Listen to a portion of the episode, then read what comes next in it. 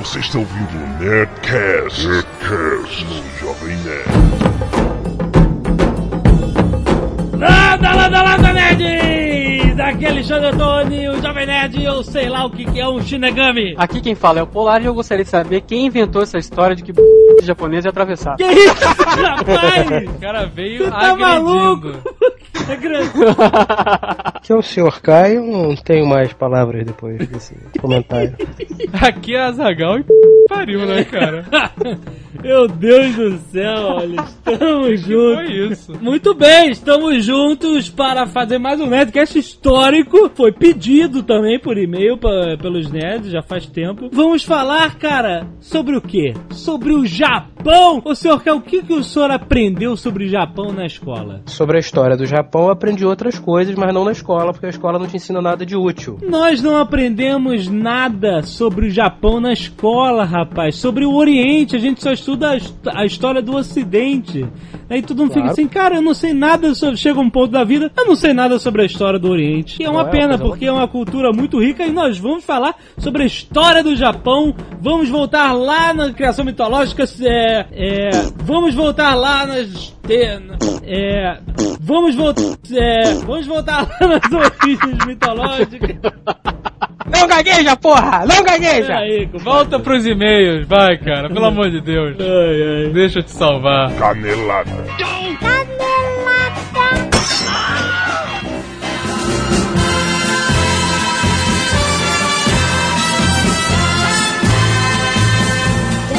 Muito bem, Zagal! Vamos para a nossa leitura de e-mails e nossas caneladas. Sim, é verdade. Canelada vai ter pro próximo, né?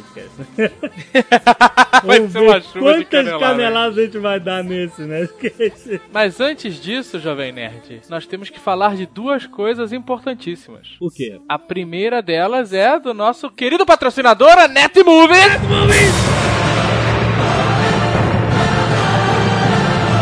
Muito bem, canso, Azagal. Eu não canso de falar da Netmovies. Eu também não canso. Enquanto eles me pagarem, eu tô falando, meu amigo.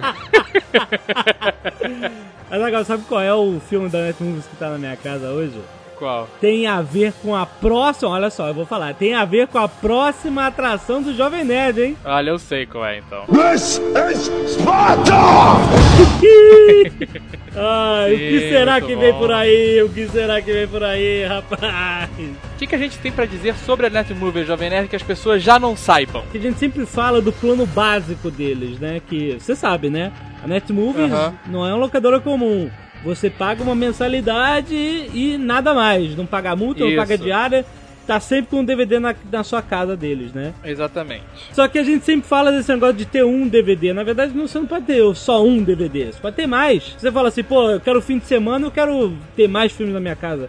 As assinaturas tem, tem planos de um, dois, três, quatro ou cinco DVDs na sua casa, rapaz. Eu vou te falar que essa semana eu tava conversando com o Carlos Merigo e descobri que ele é um esbanjador, cara. Ele é? Por quê? Ele falou que depois que ouviu as propagandas, Netmovies, ele resolveu voltar a alugar filmes e a conta dele tem três filmes em casa. Olha, rapaz, que É, beleza, nosso cara. publicitário de estimação. Três DVDs todas as vezes, o Sr. Brainstorm 9, cara. Muito bom. E o que, que significa isso? O cara vai, escolhe três filmes, ele bota na lista, ele vai lá no site netmovies.com.br, faz uma lista, pode fazer uma lista de 50 filmes que ele quer ver. Os três primeiros da lista vão pra casa dele. Isso. Aí ele vê os filmes, pode levar um fim de semana, pode levar uma semana, pode levar um mês inteiro, não vai pagar nada além da assinatura dele, né? Isso. Aí ele agenda a coleta depois que viu os três filmes, o cara vem buscar e deixa os próximos três. Olha que beleza. É muito bom, cara, Netmovies. E outra coisa que a gente nunca falou da Netmovies, cara, é a única locadora do mundo onde você pode alugar filmes pelo celular, Azaghal. Uma locadora mobile. Mobile, olha, você pode escolher filme, agendar as trocas navegar pelo catálogo, sabe? Tudo pelo celular, cara. Não se esqueça, você pode ir no site da Netmovies, botar o seu CEP e ver se ele chega aí na sua casa. Mas pra adiantar, olha, Grande São Paulo, Rio de Janeiro, BH, Campinas, Niterói, Santos, São Vicente e Curitiba. netmovies.com.br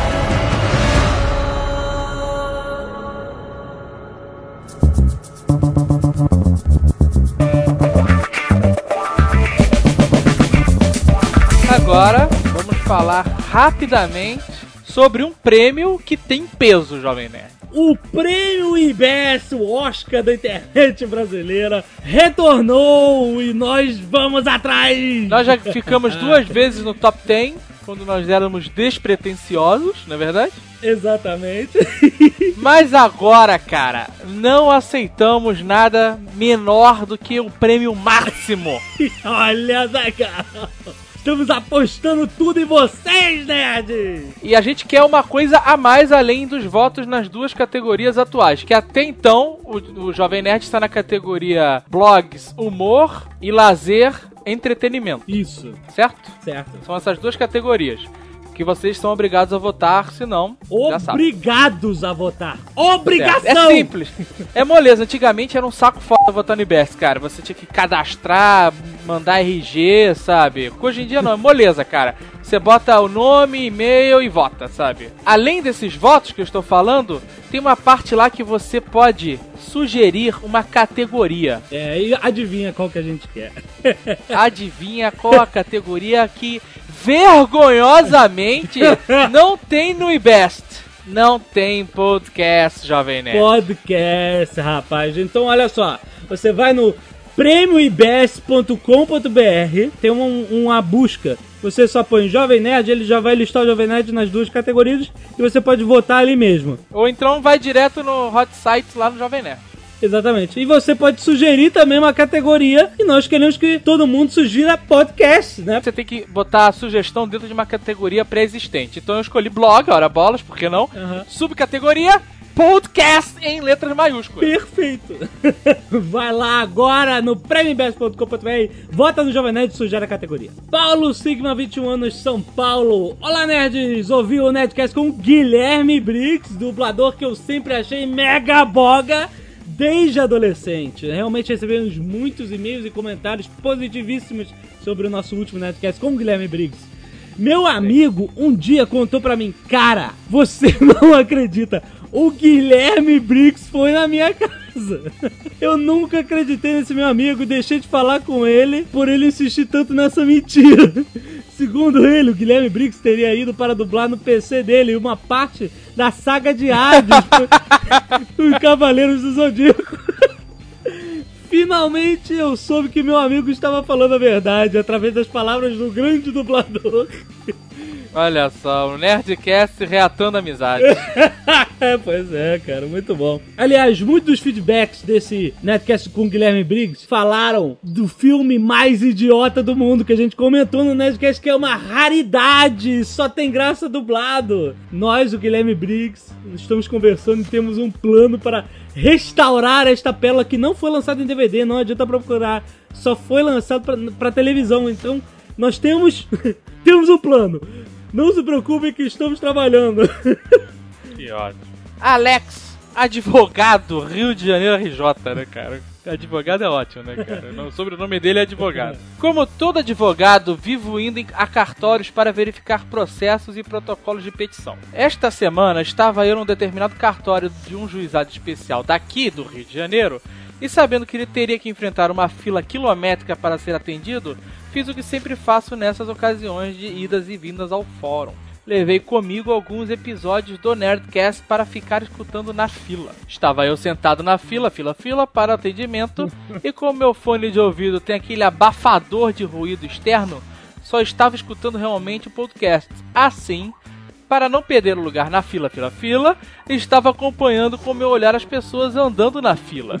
Não, então- Quando fosse minha vez, eu ia simplesmente tirar o fone e ser atendido. Não me liguei que houve uma confusão com as pessoas da fila, provavelmente reclamando pela demora no atendimento, whatever. Fazendo com que o diretor do cartório saísse de sua sala e viesse dar esporro em todo mundo. Nessa hora, soltei a maior gargalhada do mundo com o comentário do Azaghal sobre a série A Prova de Tudo Moisés. Ah. Resultado: o diretor do cartório parou de dar esporro no pessoal da fila, fila, fila, fila, e se virou para mim perguntando se ele tinha cara de palhaço. Tive que sair do cartório sob ameaça de ser preso pela polícia judiciária, jovem, Olha sobre aí. Meirinho. Meirinho, prenda este homem. Gilson, 26 anos, Duque de Caxias, Rio de Janeiro. Trabalho com tratamento de fotos e montagem. Meu grande sonho era trabalhar como animador 2D e 3D. Por muito tempo tentei correr atrás desse sonho, mas não conseguia terminar um projeto. Pensei até em desistir. Isso até o Nerdcast, olha, Zagal, de mercado financeiro. Veja você. Onde parei de ter a função de animador como um sonho e comecei a tratá-la como realidade. Vocês abriram a minha mente e me fizeram ver que a maior barreira para tudo acontecer somos nós mesmos. Olha só. Logo após aquele Nerdcast, retomei o projeto que eu tinha e corri atrás para terminar ele antes do fim do ano. E eu queria mostrá-lo para vocês, que para muita gente, além de mim, trazem muita inspiração. Valeu, Azagal, valeu, Jovem Nerd, muito obrigado. Olha só. Eu vi a animação do Gilson, adorei, cara. Assim, como primeira animação, é foda pra caralho, cara. Quero prestigiar o Gilson. Veja aí a animação do Gilson no post, que eu adorei. Achei super maneiro e acho que ele tem que correr atrás mesmo, que ele é muito talentoso. Jonatas Couto, 23 anos, Brasília, Distrito Federal. Estou escrevendo para contar duas coisas que são puros sinais que vocês irão dominar o mundo! Olha! Semana passada passei na frente de uma loja de grife. E na vitrine, era uma loja de grife mesmo, conhecida. E na vitrine estava uma camiseta com um dizer: Acre, você acredita? Não! Seu maluco. Como dizer lambda, lambda, lambda. Achei demais. Tava escrito lambda, lambda, lambda numa camisa de uma grife conhecida, rapaz. Que ele botou aqui o nome da grife, cara. Como assim? Cara, é impressionante, é impressionante como, Como a gente tá assim, dominando Azaghal? tudo, cara. E em segundo lugar, pasmem, e ele está chocado até agora. Ele diz: Eu vi um CD do Jovem Nerd para vender numa banquinha pirata. Ah! Juro! A 10 reais! Ai, meu Deus. Meu Deus. Azaghal, você sabe que a gente já recebeu um e-mail assim, mas o cara tava de zoação. Aí ele diz aqui: Eu só não estou enviando nenhuma foto em anexo porque meu celular não tira foto. Mas juro, 10 reais. Isso é um vacilo forte, porque assim, você tinha que dar um jeito de tirar uma foto ou então comprar o CD e mandar pra gente. Exatamente, cara, pelo amor de Deus. Agora eu quero ver essa porra. Fiquei atônito e ainda cheguei a questionar o pilantra do vendedor se aquele CD vendia. Não me leve a mal, vocês são fodásticos, mas Jovem Cast é livre, gratuito. E aí o vendedor respondeu pra ele: Vende sim, meu amigo. As pessoas compram um ou dois e depois eu indico o site. Olha isso, cara. Acredite se quiser, jovem. Nerd. Ai, meu Na Deus. capa havia imagens do Nerdinho e as imagens do Alotônio. Que isso, rapaz? Que- Cara, não. Você tem a missão, a missão, Jonathan, de tirar uma foto disso. Comprar, vai lá comprar essa porra, cara. Manda pra cá. Pelo amor de Deus, Pô, cara. Eu de pago Deus, você. Só faltava essa, Zagal. Excelente. Só faltava essa, cara. Nosso amigo pirata. Estamos caindo na indústria da pirataria. Onde é que isso vai parar? Excelente.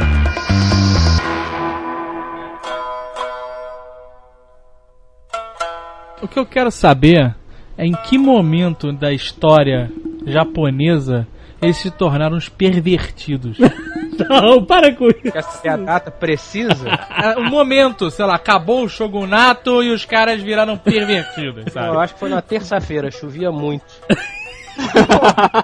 Quando que as fraldas geriátricas começaram a vender pra caralho no O Japão? Azaghal viu um documentário maluco sobre os japoneses pervertidos e ele criou todo um universo Você já viu ideias. um japonês adulto usando fralda, levando tapa na cara e, e- e comendo e sentado numa cadeira gigante Olha- fingindo que era um bebê? Você já viu isso? Não. É. Cara, é- o povo é assim. Não, olha só. A ideia desse Nerdcast é acabar com os estereótipos. Olha só, no Japão não tem um vagão só pras mulheres no metrô? Aqui também. Porque se entrar uma mulher no metrô, o nego enfia a mão no rabo, fica... os caras são malucos, cara. Aí garoto não pode fazer nada. Tem um amigo que contou que a amiga dele morou no Japão e ela falou que lá tu pode colocar coisa no varal, roupa de marca e tal, que ninguém rouba. Mas se botar calcinha e sutiã, maluco, some. É um povo deveras pervertido. Ah, mas Aqui, aqui tem máquina que você bota moeda e ganha uma bolinha com um Pokémon, sabe aqueles bonequinhos? Ah. Lá você bota moeda e ganha uma bolinha com a calcinha usada dentro, cara.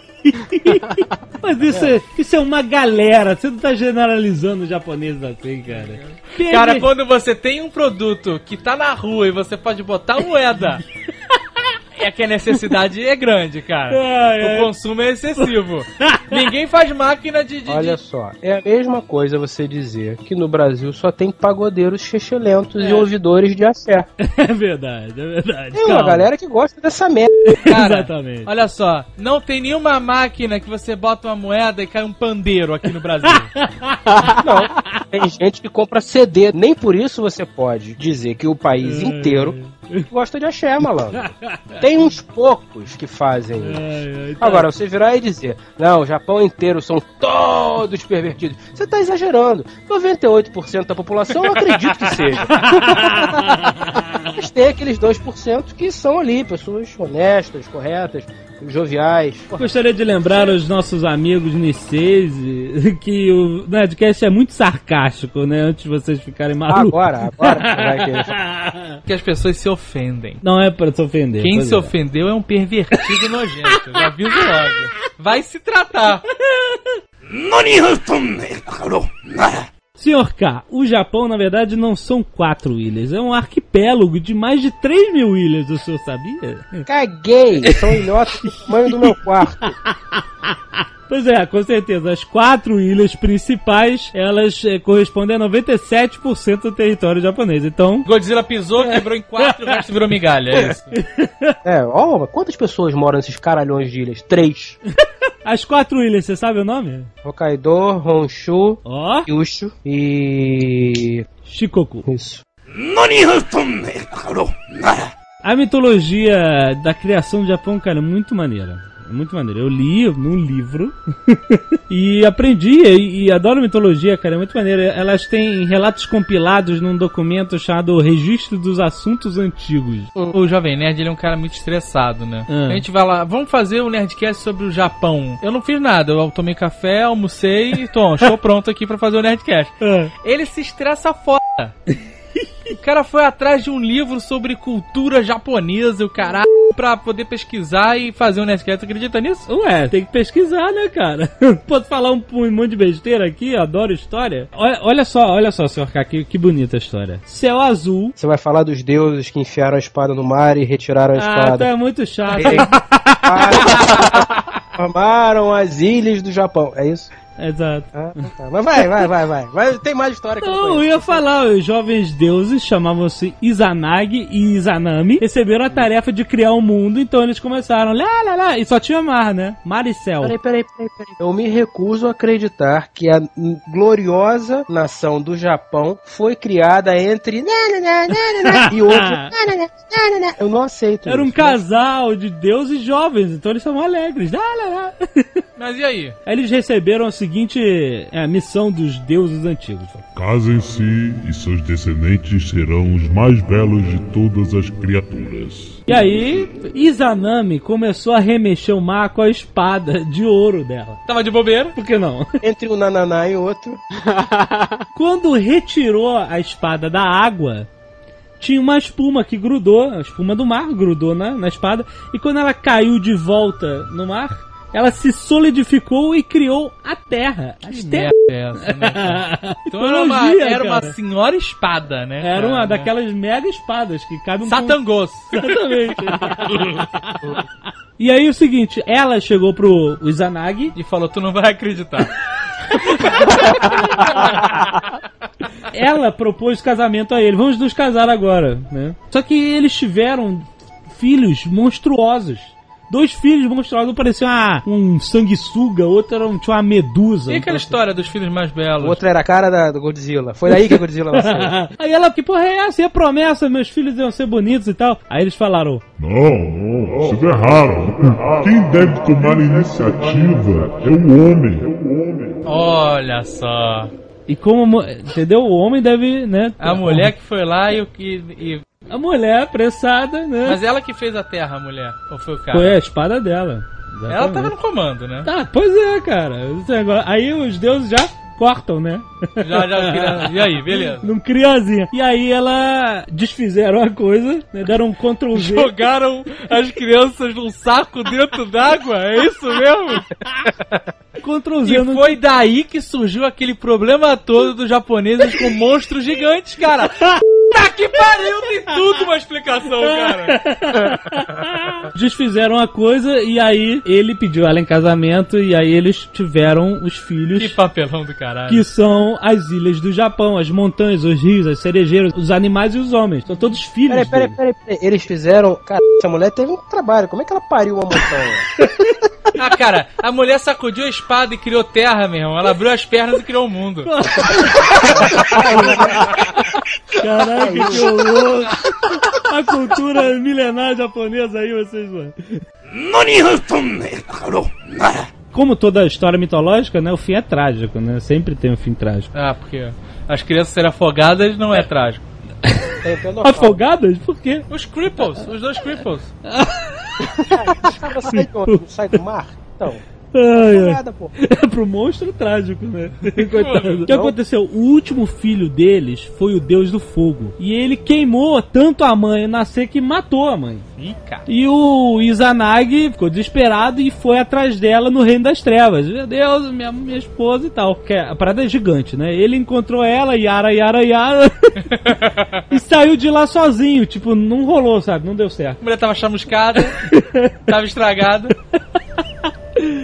E aí ele fecha a entrada do Reino das Trevas com uma pedra que nem 10 mil homens poderiam levantar. Mas Separou. um Godzilla levanta. Levanta. Ele separou definitivamente o mundo dos vivos dos mortos, né? Certo. E aí ela gritou de lá. Filha da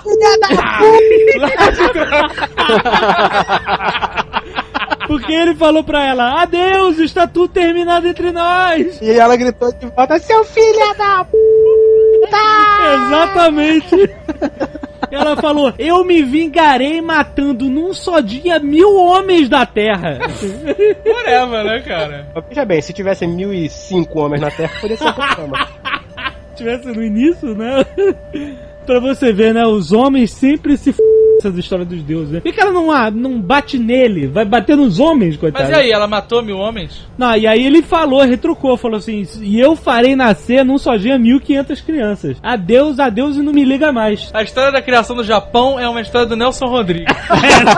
Quer dizer que a deusa gritava lá de dentro: Eu não tenho marido.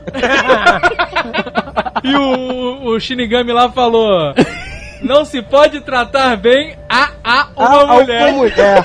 Minhas mãos.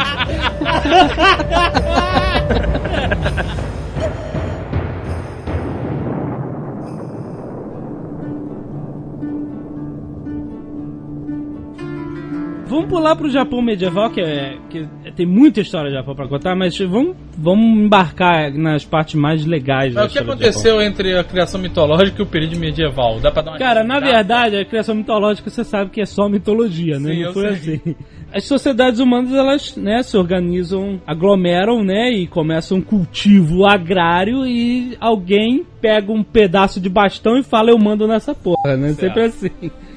Quer dizer, isso aconteceu no mundo inteiro. Então a sociedade japonesa começou a se organizar dessa forma, agrária e tal, não sei o quê. E o Japão recebeu muita influência cultural da China e da Coreia, né? Por exemplo, o budismo chegou da China. Ah, né? exato. O, Mas né? a parte do banho não veio da China. veio de outro lugar. Que banho, cara. O, o que os chineses não tomam.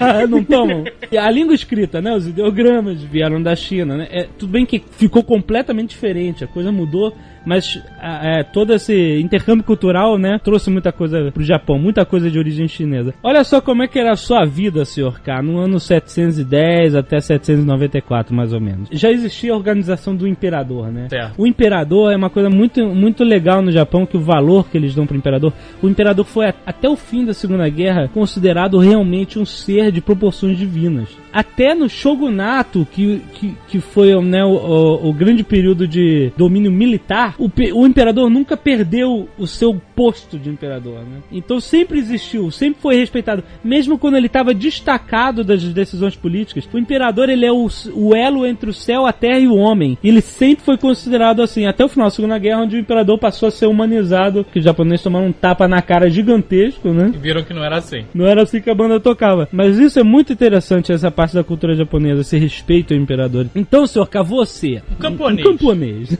Quem recebia as terras na época sem pagar tributos eram as ordens religiosas budistas, os funcionários graduados, os cortesãos, a nobreza, essa galera podiam viver numa boa. você, fudido, você tinha um direito de cultivar as suas terras que era vitalício. Você podia, ó, a vida inteira esse pedaço de chão é teu. Só que essa parada não era hereditária. Você tinha, seu filho não estava garantido. Né? O que acontecia. A pessoa recebia, quando tinha 6 anos de idade, recebia, olha, uma porção de terra é tua, é teu cultivo, qual é o imposto? 3% sobre a produção. Tranquilo. É bom, né? Dá pra viver. O É. governo hoje me fode em 30. Só que. E não te deram nada, né, cara? Nada, amigo, nada, nada. É verdade, é verdade. Tinham obrigações, né? O cidadão tinha obrigações, né? certo. Você tinha o serviço militar obrigatório, óbvio, né? Sem problema. Sem problema. Eles tinham a prima noite? Sei lá que porra é essa. Não sabe? O que que é? Olha, cara, é uma vergonha. Você nunca Coração Valente? Ah, prima noite, eu sei, Ah, sei, sei. Não sei se tinha, não. Essas coisas, o Jovem Nerd adora dar uma de Prima inocente, noite era né? o senhor que tinha direito a ficar com a primeira noite com a noiva, né? Exato. Cada casamento. Ele que. Ele que abria a carta. Exatamente. As obrigações eram o serviço militar e todo camponês tinha o trabalho compulsório em terras públicas ou templos. Aí começou a sacanagem. Pois é, por 60 dias ao ano, só que você tinha que garantir a sua própria subsistência. Ou seja, você tinha que trabalhar pro governo ou em um templo por 60 dias todo ano e você que pagava as suas despesas, né? Então tinha, é meio chato isso, né? 60 dias são dois meses. É, Se você uma... trabalhasse seis dias por mês, Ah, mas não era assim. uma semana por mês. Assim, ficar direto, 60 dias. 60 dias. direto. Aí já fode, É né? foda, Aí já começa a né? complicar. Também não sei se é 60 dias direto, não. Tô chutando. Aí, senhor K, o que aconteceu? Em 743, o governo imperial decretou o seguinte: que todas as pessoas que desbravassem essas terras e cultivassem arroz ali se tornariam proprietários da terra. Era corrida do ouro. É, exatamente. Era corrida do arroz. A corrida do arroz.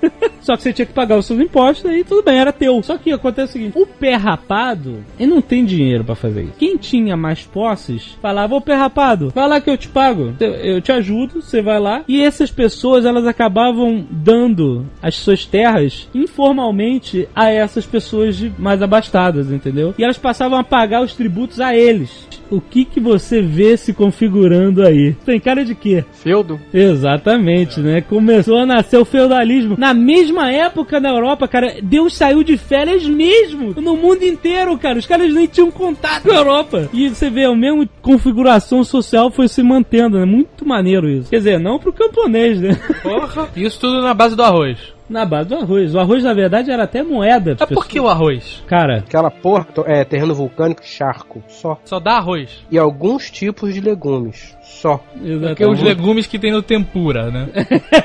exatamente. Chuchu dava lá. Não sei. Não tem relatos históricos da existência de chuchu no Japão feudal. Aí o que aconteceu? Essas famílias, que embora fossem subalternas do, Japão, do, do, do governo, né? Elas estavam com o pé no chão. Elas não estavam lá nos seus palácios comendo arroz, sabe? Elas estavam lá no chão, vivendo o dia a dia, e elas começaram a se tornar mais poderosas. Os caras começaram a desviar imposto, começaram a burlar a lei. Você sabe o que, que é isso, né? O quê? Isso é aquela história: um sócio entra com dinheiro e o outro com o trabalho, cara. Isso não, dá, certo, certo, cara. Não dá certo essa porra. Eles foram aumentando suas posses e começaram a disputar as regiões, entendeu? Entre si. Eles começaram a criar poderes paralelos e começaram a se armar. Eu agora sou um senhor de uma terra, o governo me ajuda, tem um cara lá, começa a brigar, né, cara? E aí, nesse contexto, nascem os Samurai! Foram assim que surgiram os samurais? Porque você tem famílias que começam a ficar ricas e poderosas e começam a burlar leis, a desviar a verba, ter donas de terras e terras. E elas têm que proteger a sua terra, né? E até então era só a enxada que protegia, né? É, então eles começam a treinar agricultores como guerreiros. sabe? Você vai proteger a minha né, terra cara? aqui, rapaz. É, Agricultor, agricultor, guerreiro. Agricultor, agricultor, guerreiro. exatamente. Porque no início, né, eles eram é, exatamente isso. Eram caras com enxadas e tridentes na mão. Mas com o tempo eles começaram a se aprimorar e começaram a nascer as famílias guerreiras. Mas e a espada? Surgiu quando? Ah, que como surgiu quando? Já tinha espada Ah, samurai? a espada de ouro lá que meteu na água. Ah, verdade. A espada samurai foi. Eu não me lembro o nome do ferreiro que desenhou a primeira katana. Hattori Hanzo. As espadas eram retas. E muito pesadas. Era um pedaço de ferro com fio. É, exatamente. O minério de ferro no Japão era muito ruim. Então eles faziam as espadas como eles podiam fazer naquela época. Pesadas, com- de baixa qualidade. Um dia, voltando de uma batalha, as poucas espadas que resistiram, um ferreiro foi observar as espadas e percebeu que, aliás, foi o que eu botei na minha tese de projeto final, que as espadas retas, qualquer lâmina reta, tem uma dificuldade maior para o corte. Caralho, que projeto foi esse? As facas para cozinha. As facas, é verdade, facas de cozinha. facas samurais pra cortar frango. Ah, é Exatamente. verdade. Lembrei, é verdade, foi um bom projeto. Aí o cara percebeu que as espadas retas, em relação às armaduras dos inimigos, elas não conseguiam corte. Porque havia um impacto, que é o que acontecia com as espadas europeias. Naquele momento do impacto, a espada entrava, cortava e tudo. Normalmente o cara não puxava a espada, o cara tirava do mesmo local onde entrou, no mesmo ângulo quase, entendeu? Aham. É- era um balde da endoido. Era. Então daí ele fez o desenho de uma lâmina curva que no momento do impacto ela não, pra- não travasse por causa da angulação. Então ele bateria com a metade da, da lâmina e seguindo o movimento deslizava e continuava o corte. Daí nasceram as espadas curvas, que já eram usadas pelos orientais malucos, beduínos, etc. Aquela galera ali muçulmana e etc. Mas você vê como é que é. Um cara, um ferreiro japonês, foi tirar férias na Arábia, viu a espada dos caras, voltou com um papinho foda que espada reta. O cara criou a katana em cima dessa porra, cara. Tá ótimo, né, cara? Quem conta a história é que. E por que, que a katana é forjada tantas e tantas e tantas vezes? Porque o minério de ferro era uma merda. Você fazia a espada no processo normal que eles faziam, a espada entortava, quebrava, perdia o fio. Então ele desenvolveu uma técnica de colocar dois tabletes, por assim dizer, de metal, de densidades diferentes, e fazer a, a, a forja e a reforja desses, desses materiais juntos. Quanto mais você forja, quanto mais você bate, mais próximo ficam as moléculas do metal. Então o metal fica mais denso. Só que metal duro quebra. Por isso que você tem um tablete de metal extremamente rígido, que faz a espinha da, da espada, a parte de cima, que não tem fio, e você tem um tablete de metal não tão rígido, mais maleável, que faz o meio e a lâmina. Então, se você vai pra batalha, faz um dente na sua espada, você é um merda, mas tem como refazer o fio dela, porque o metal é mais maleável. Excelente. Agora tem uma história aí que a espada japonesa ela não é forjada torta. Ela é reta até o momento que eles mergulham ela na água. Ah, é? Aí que ela entorta. Por causa da diferença de densidade. Ah, dos metal. metais, né? Exato. Aí um contrai e o Isso. outro expande. E Isso. ela entorta. Exato. Isso é que é a parada Va- da espada. Porra, parabéns. Muito bom. Porque era tudo no olho. É. É, e aquela parada do, do no filme lá, O Último Samurai, que o cara faz uma espada de uma noite pra outra, não é assim não, querido. Porra, lógico que não, pelo amor de Deus. Não, demorava algum bom tempo o cara fazendo. Ah, cara, pegaram qualquer espada que já tava meio caminho andado. Ah, vamos jogar a sua É, espada. eles deram uma Eu, sacaneada. Opa, né? mas essa era minha, né? Cala a boca! Cala a boca! Ele vai te passar pra trás, sabe qual é? Botaram um pedido do Tom Cruise na frente. Ai, ai.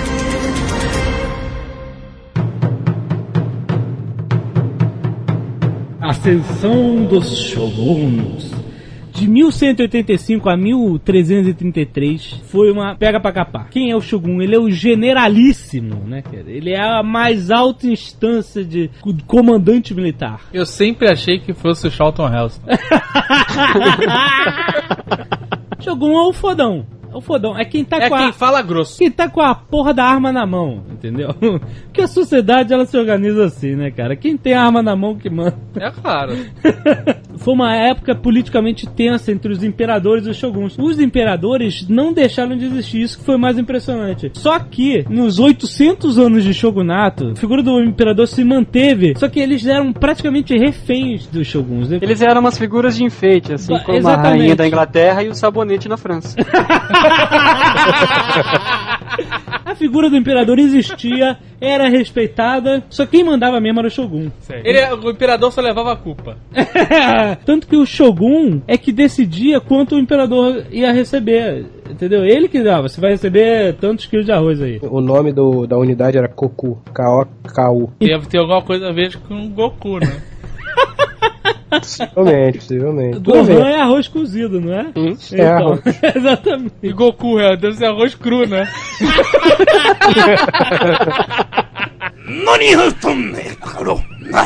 Engraçado é que o japonês, ele se considerou sempre puro. Ele considerou sempre o chinês, o coreano, ele considerava uma raça inferior, miscigenada, sabe? Que o japonês era branco, não tinha mistura de outros povos, né? Cabelo liso, Sim.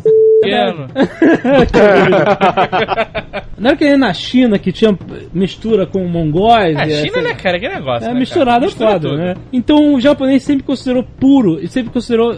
Por isso que o, o imperador foi durante tanto tempo uma, considerado uma forma divina, porque eles realmente não se misturavam. E o que aconteceu? O Japão até o século XIII nunca tinha sido ameaçado por nenhuma força estrangeira, eles sempre foram só eles. Só que o nosso querido amigo Kublai Khan, neto de Gengis Khan, decide conquistar o Japão e Java. E Você vê Java? que o cara era esperto, ele já sabia que Java ia bombar. Piadinha infernal de desenvolvedor, né? Que ótimo. Que pariu. Os mongóis sabem tudo de Java. eu pensei nessa, eu pensei nessa piada há séculos. Passou o dia todo nessa porra, não foi? Fala pra mim. Ai, ai. Por isso que nem todo mundo pode fazer stand-up comedy. Ah. né, cara? então Kublai Khan invade o Japão. Em 1274, com 40 mil homens, desembarca a galera lá. Famoso gente pra caralho. Gente, Exatamente. Cara, o que que acontece? Um tufão gigantesco assola o exército do cara e força eles a voltarem. Uma cagada O que que foda. você vai... Não, mas o que que você vai Ah, achar? Você né? acha que você é colhido, né? Da Exatamente. espada lá, do cara que sacudiu a espada. Aí o que acontece? Em 1281, sete anos depois, os mongóis voltam com 150 mil homens. Cara, que é mongol pra caralho. Exatamente. Cara, você não tem noção. Outro tufão varreu essa galera toda. Aí, cara, acontece duas vezes, tá provado, né, cara? Ah, é. Que eles são escolhidos A dos primeira deuses. vez é cagada, né? Exatamente. A partir daí, os japoneses passaram a chamar a sua terra de arquipélago dos deuses. E eles foram salvos pelo kamikaze, que significa vento divino, Vento olha aí. divino. Olha aí, rapaz. Tudo tem, né? Tudo tem um negócio. E aí nós temos o shogunato mais famosão do Japão. Tokugawa. O shogunato Tokugawa. Mas você sabe por que, que o senhor Tokugawa subiu ao trono? Por Porque é um filho da p. Hum, hum, talvez. Quem foi o, o anterior ao senhor Tokugawa? Hideyoshi Toyotomi. Muito bem. Quem era Hideyoshi Toyotomi? Ele era vassalo do Nobunaga Oda, que morreu e tomou o lugar dele. Muito bem. Foram os três unificadores do Japão. Qual foi o nome da batalha que mudou, né? O shogunato de Hideyoshi para Tokugawa? Batalha de Sekigahara. Olha, a galera tá boa. aqui no. o Tokugawa, além de guerreiro, ele era um mega administrador e ele tinha uma visão de estadista, né, cara? Ele era o cara. O cara queria perpetuar a unificação do Japão, não queria deixar, não queria que fosse moda só, esse negócio de unificação. E ele promoveu várias reformas. né? Por exemplo, como é que eu vou manter o poder? Porque tava uma sacanagem, né, esse feudalismo, né? O cara ali tem poder, o Zé Mané tem um exército, o sei lá o que tá em guerra com a outra família, com o senhor tal e com o clã tal. Você sabe o que, que eu faria É. se eu fosse ele? Eu não sei se ele fez isso. O quê? Eu faria reféns. Olha, você tá quase lá, você tá quase Eu lá. faria reféns que todo mundo ia ter que ficar comigo. Senão... Pra- Olha o que, que ele fez. Os senhores não tinham mais posse das terras. Ele tirou. A terra era do governo. Revogou geral. Era da União. Comunismo. Não, é, é meu, padre. Eu sou o foda aqui e eu que mando. Eu sou o maldito Shogun. Exatamente. Ainda foca em Shogun, né, cara? E é. Quem tem mais soldado manda. Exatamente. Que tem a maior p. O que no caso do Japão não é nada grandes coisas. Olha, Quem tinha o dedão mais grosso tava mandando. Né? O Shogun podia, à sua vontade, revogar os seus direitos à, te- à terra, se você fosse um senhor de terras, e podia mandar você pra outro lugar, lá pro Acre. Era um imperador Caralho. como tinha que ser, né? É, porra. Isso aqui era um Shogun. É, exatamente. É, o imperador tava lá. Quando dedo. Exatamente. Outra forma de, de controle social, Azagal, presta atenção, era a obrigação, em anos alternados, dos senhores passarem quatro meses do ano na capital e oito meses nas suas terras. Sendo que a sua família, como senhor, ficava na capital Então quando você ia os oito meses pra, é, suas terras, Se fizesse merda. a sua família tava lá, em Edo, que hoje é Tóquio, né? Que era a capital, e tava todo mundo de olho nelas. Então, basicamente, reféns. E você sabe muito bem que quem tem tem Edo, né, cara?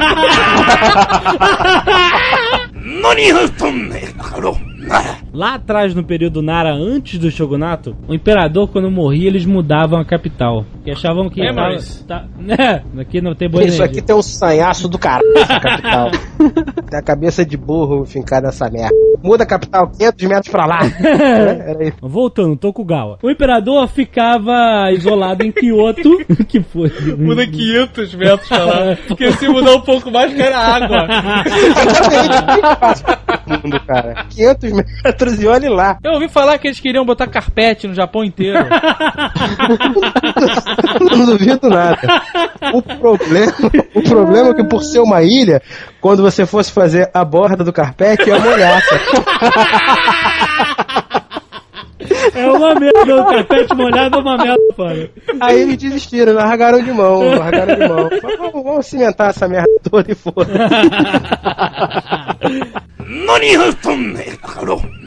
O que acontece? O imperador vivia isolado em Kyoto e o Shogun controlava a renda. Ele, ele dava 10 mil koku de arroz pra ele. Ótimo. É isso, e pra, pra, pra aristocracia também. E os samurais passam a viver de renda, porque eles também recebiam um quantiazinho koku de arroz, dependendo do seu status, né? Se você podia ser um samurai mais motherfucker ou menos motherfucker, você ganhava diferente. Só que, o que acontece, Sr. K? O samurai não era só um guerreiro, era uma classe social, né? Classes sociais. Os camponeses, os comerciantes, os samurais e a aristocracia, imperadores e agregados. Exatamente. Camponês nasceu camponês, você vai morrer camponês, querido. Sinto muito, tá ruim pro teu cavalo.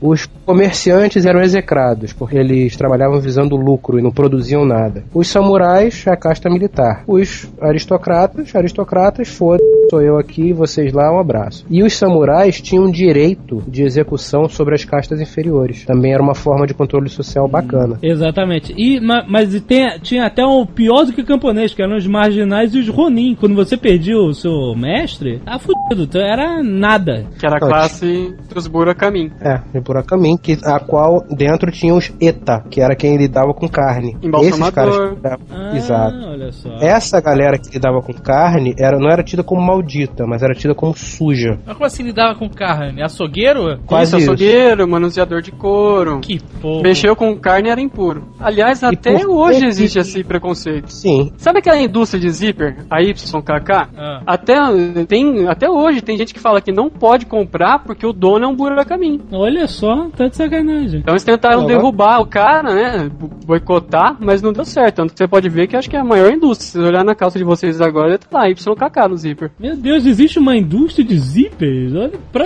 Você achava que, que eles brotavam do chão? Não, eu Eles davam É, árvore? Tinha o pezinho que dava arroz e o outro dava zíper. É não, uma coisa muito específica. Eu só faço zíper. E esse lance dos buracamin e do Zeta, é por isso que até hoje você existe, existe o saque frio e o quente. Ah, os é? Zeta, os buracamin em geral, eles não podiam se dar ao luxo de queimar lenha ou qualquer tipo de material combustível para esquentar o saque. Então eles tomavam frio. Olha Enquanto só. a galera que tinha posses tomava o saque quente. Espetacular. E e pra diferenciar, eles tinham que cortar o cabelo de maneira diferente e até dar um outro penteado na sobrancelha também, pra ser tanto ele quanto a família. Calma aí. Calma aí, cara. Você tá me Calcule dizendo que toda essa juventude hoje é buracanim? Buracamin. É, whatever, cara. Essa galera que pinta o cabelo de laranja, bota pra cima, Não. raspa a sobrancelha, é tudo É é açougueiro? Não, você não vai dizer que a, que a galera toda é buracamin. Buracamin não é a forma de se vestir ou de pintar o cabelo, cara. Não, esses são só malucos. São só malucos. Buracamin era uma casta social. Mas como é, assim, eu não, eu não saquei essa parada de cortar o cabelo diferente e a sobrancelha, isso é demais, cara. É que No a você é bateu o olho você vê que ele pentear a sobrancelha? É, sobrancelha. Você penteia a sobrancelha, senhor cara? Eu não, quase não tenho sobrancelha, praticamente sou um lagarto. Pelos que me sobraram estão na cabeça e estão sumindo, todos eles. Tenho, Como é que será que eles faziam isso, né, cara? Eles penteavam pra frente, sei lá? pra cima, talvez.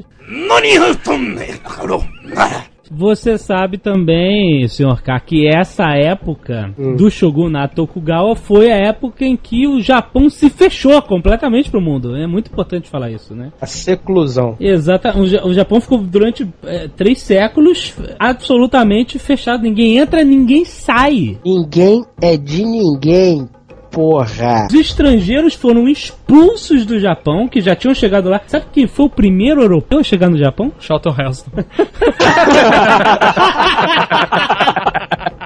Fala, Cara, o primeiro europeu quando chegou no, no Japão falou: Ai, Jesus! Foram os portugueses. Os portugueses, olha, veja você, os primeiros Mas- europeus no Japão, cara. Em Essa 1543. E eles falando parada- literalmente ai Jesus, porque já saíram catequizando o japonês pra lá e pra cá. Ah, Cara, isso aí. essa parada de dizer que português é burro, que português é isso, português é aquilo, eles hoje em dia são um país eco ali no meio da Europa, não fazem mal a ninguém, estão ali. Tão cheio de Mas já foram um país foda, já, dominaram os mares. Tá bom, fizeram só isso e- pararam. Falaram, tá bom, chega, já entrei pra história. Mas o problema é você se Porra, Se acomodar. acomodar, A gente tava falando é isso outro problema. dia. Não Esse- pode se acomodar. É, não pode se acomodar, é foda.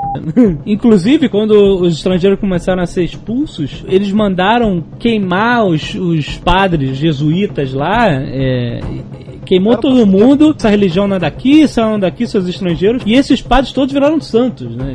Né? Óbvio, né? O Japão isolado foi o melhor momento da cultura japonesa. Foi o momento que a cultura japonesa foi mais pura, que ela floresceu mais e que fincou as tradições que até hoje fazem do Japão o grande império do sol nascente. Olha que, que Amém. Isso aconteceu quando? 1639. Nesse período, eles expulsaram todos os estrangeiros do Japão. Não, não, eles Sim. mataram os É, estrangeiros. mataram, expulsaram. Ah, expulsaram e proibiram de entrar e, pro- Livraram o Japão de e estrangeiros. proibiram os japoneses de saírem do Japão. E como é que o Sim. Kensei Então, tava lá no Japão? Explica isso, Tem que ver qual é a época do que sei. 400 anos atrás. 400 anos atrás, tem que ver.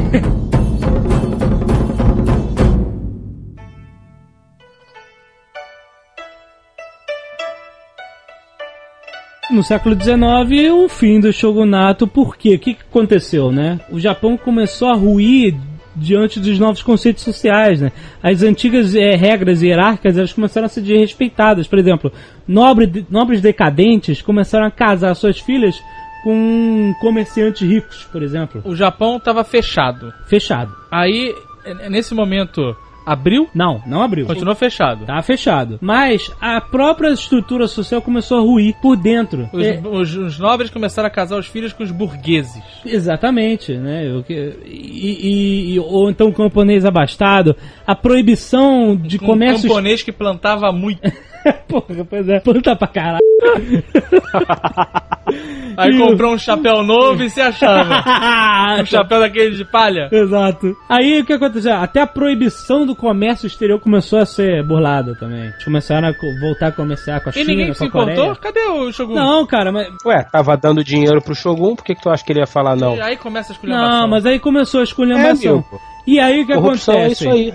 Os americanos, norte-americanos, Esse povo legal, né? Esse se povo do caralho. aproximar e, ô gente, vamos lá, cara. E, pô, estamos aí, o mundo tá aqui fora, tá rodando, e vocês aí, vamos lá, vamos conversar. Tanto que os Estados Unidos foi o primeiro governo estrangeiro a estabelecer uma representação diplomática no Japão, em 1857. É, Isso depois é. de afundar meia marinha japonesa. É, porra. Os caras chegam lá. É, é muito fácil você estabelecer qualquer posto diplomático quando você tem uma porra de um encoraçado com canhões e você vai pra um país que a galera ainda tá na época das casquinhas de nozes feitas de madeira.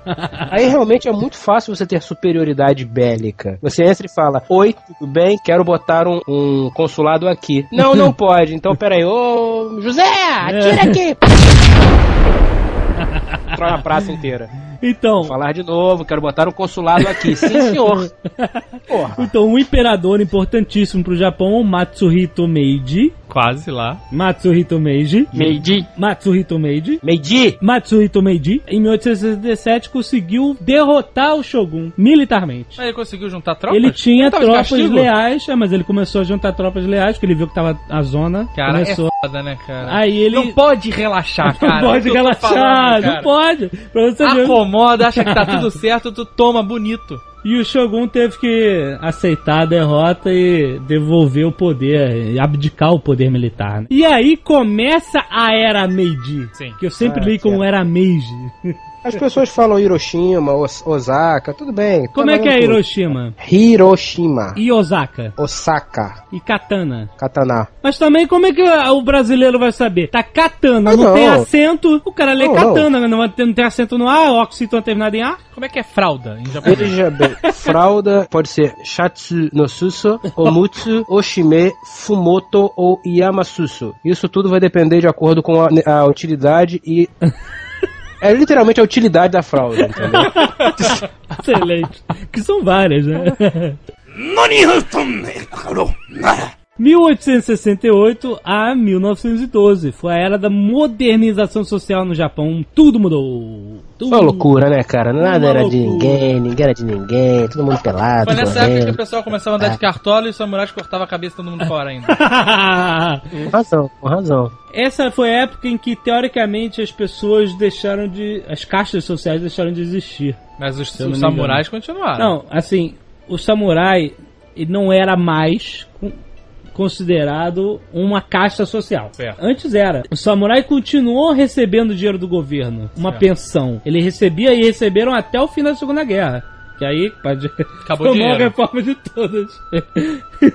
a nossa sociedade hoje, ela teoricamente é considerada livre de castas, né? Todo mundo é igual, todo mundo tem os mesmos direitos. Isso no Japão até essa época não existia, existia o sistema de castas. Aí olha só o que acontece. As autoridades entenderam que os modelos ocidentais deveriam ser conhecidos e assimilados, porque eles viram que o mundo estava crescendo junto, a indústria estava chegando aí, o Japão estava fechado e parado no tempo, né, cara? Eles viram a necessidade real de evoluir a sociedade ou ficar para trás, virar um país pobre, né, cara? Por exemplo, 40% nessa época, no final do século XIX, só 40% da população era letrada. E eles entenderam que um povo iletrado era um povo pobre que não era bom para a economia, que as pessoas tinham. Então adotaram uma reforma na educação absurda. Até a 1940 e... até 1940 passou de 40% para 99%, né, de, de japoneses alfabetizados. Só quem não era alfabetizado era porque era cego, né? Braille naquela época. Braille japonês essa é uma maravilha. Ia ser do cara. Os samurais foram proibidos de empunhar suas espadas. Ou de exibir ou ostentar qualquer coisa que identificasse ele como um samurai. Ué. Porque eles queriam acabar com as caixas. Então você era uma pessoa comum. Você não era mais um samurai. Entendeu? e isso gerou revolta. Não, Porra, não se sou um samurai, eu não ia É aceitar. É Lógico, né, cara? E as pessoas passaram a partir de 1870 a ser obrigadas a ter sobrenome, sabia? É porque antigamente não. Não tinha. so- A única forma de identificar você era o seu local de nascimento. Como era até Leonardo da Vinci, né? Nasceu em 20, era Leonardo da Vinci. Você tá de sacanagem Que você comigo. acha que era um sobrenome? Não era, não. You never know. Era né? isso, era cidade de nascimento. E aí os japoneses começam a ter sobrenomes muito ligados a coisas da natureza. Que, e cara, que tem que ter sobrenome aí, olha pela janela, vê uma cerejeira e Aí aí. fica Quilombo Sapporo, sei lá. Por exemplo, Da significa campo plantado. Yamada, campo plantado na montanha.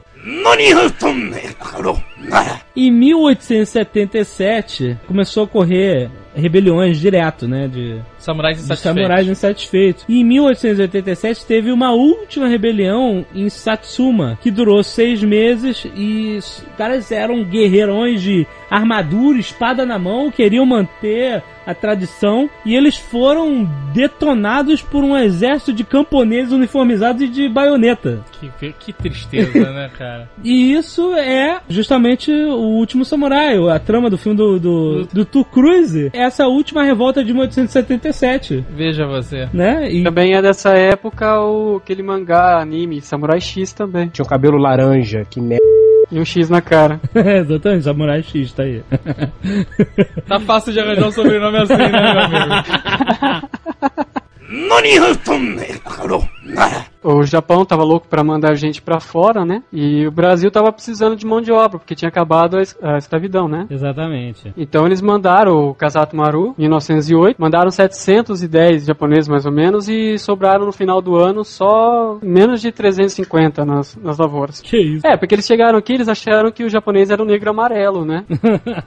e que eles iam aguentar as mesmas coisas que os negros aguentavam. É, mas o movimento de, de migração foi gigante, né, cara? Eles foram, foi japonês pros Estados Unidos, pro Havaí, pro Brasil, né? Foi pra tudo quanto é parte do mundo. Foi tanto porque o que ajudou muito também a migração japonesa no Brasil foi quando em 1924 os Estados Unidos romperam relações diplomáticas com o Japão e proibiram a imigração japonesa. Exatamente. Aí o que ia pra lá veio pra cá. Exatamente. É engraçado. Hoje tá acontecendo o oposto. Os Niseis, né, os filhos de japoneses, estão voltando pro Japão. O governo japonês dá um visto de trabalho, acho que de três anos, e mete todo mundo em fábrica.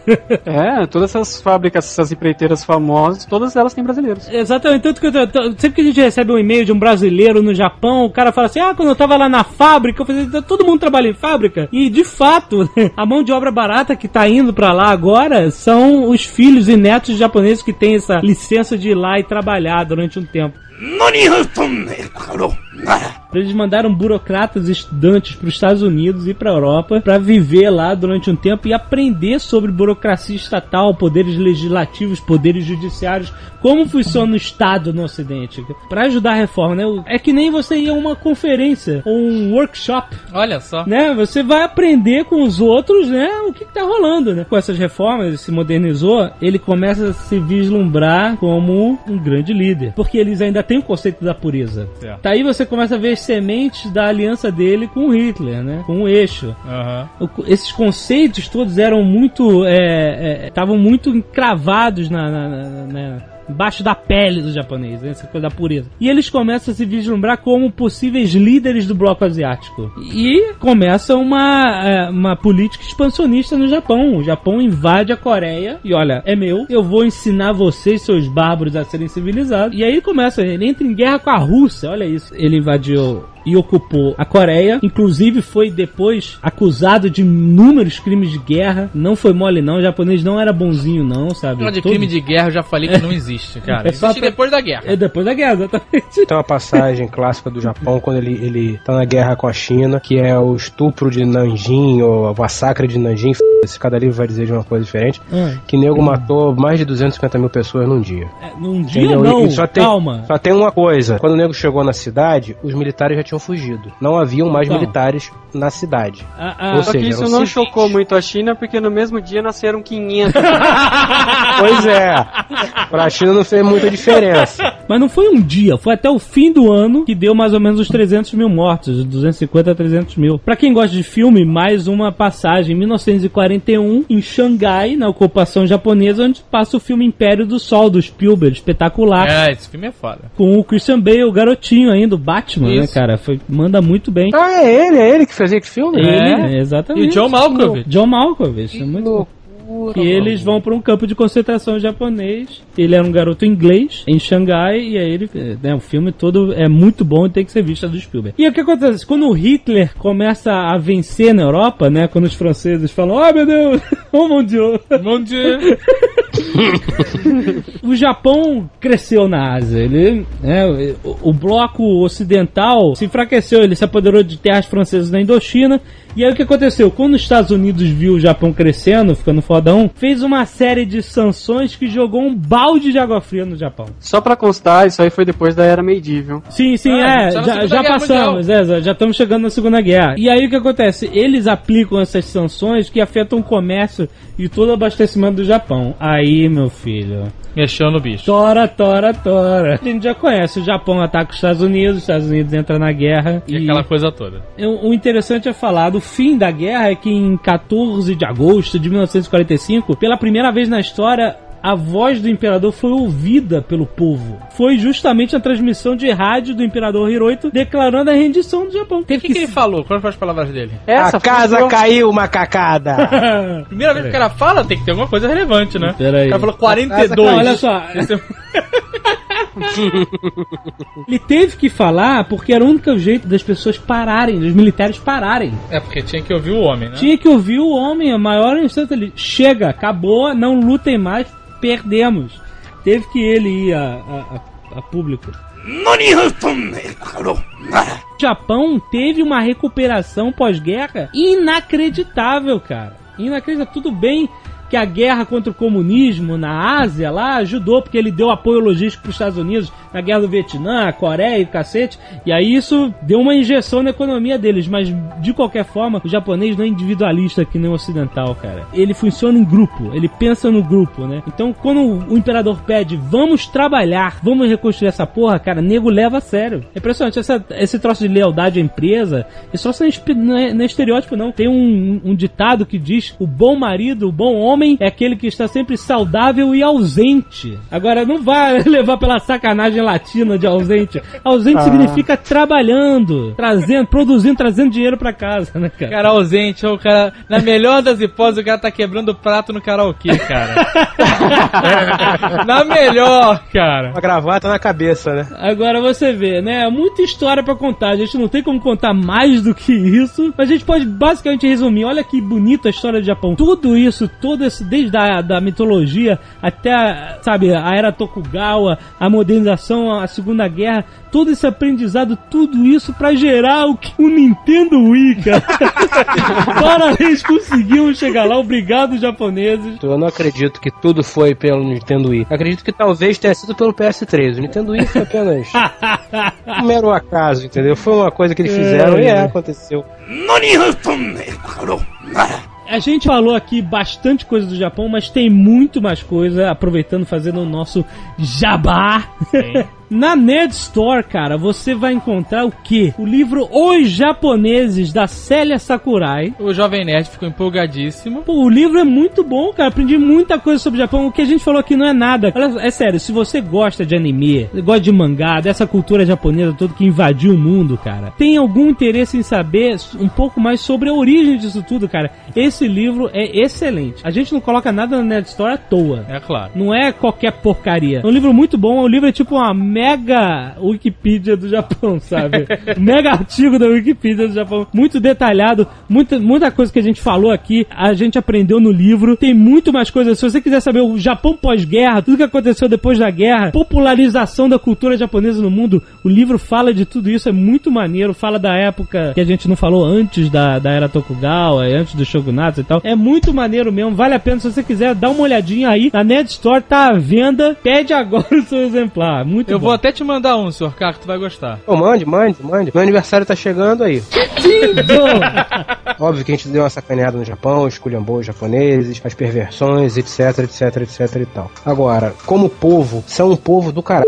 É um povo absurdamente educado, é um povo absurdamente prestativo, limpo. Respe... Cara, é impressionante. Acho que o. o... Tá emocionado. Não, tô, tô emocionado chorando é o povo que mais se desenvolveu num período de tempo curto. Exatamente. Eles saíram do nada, do século 13, praticamente, ao século 19 em 200 anos. É o Mega Juscelino Kubitschek, né? Que rolou. É o Mega Juscelino Kubitschek. Sem a dívida, né? Sem a dívida.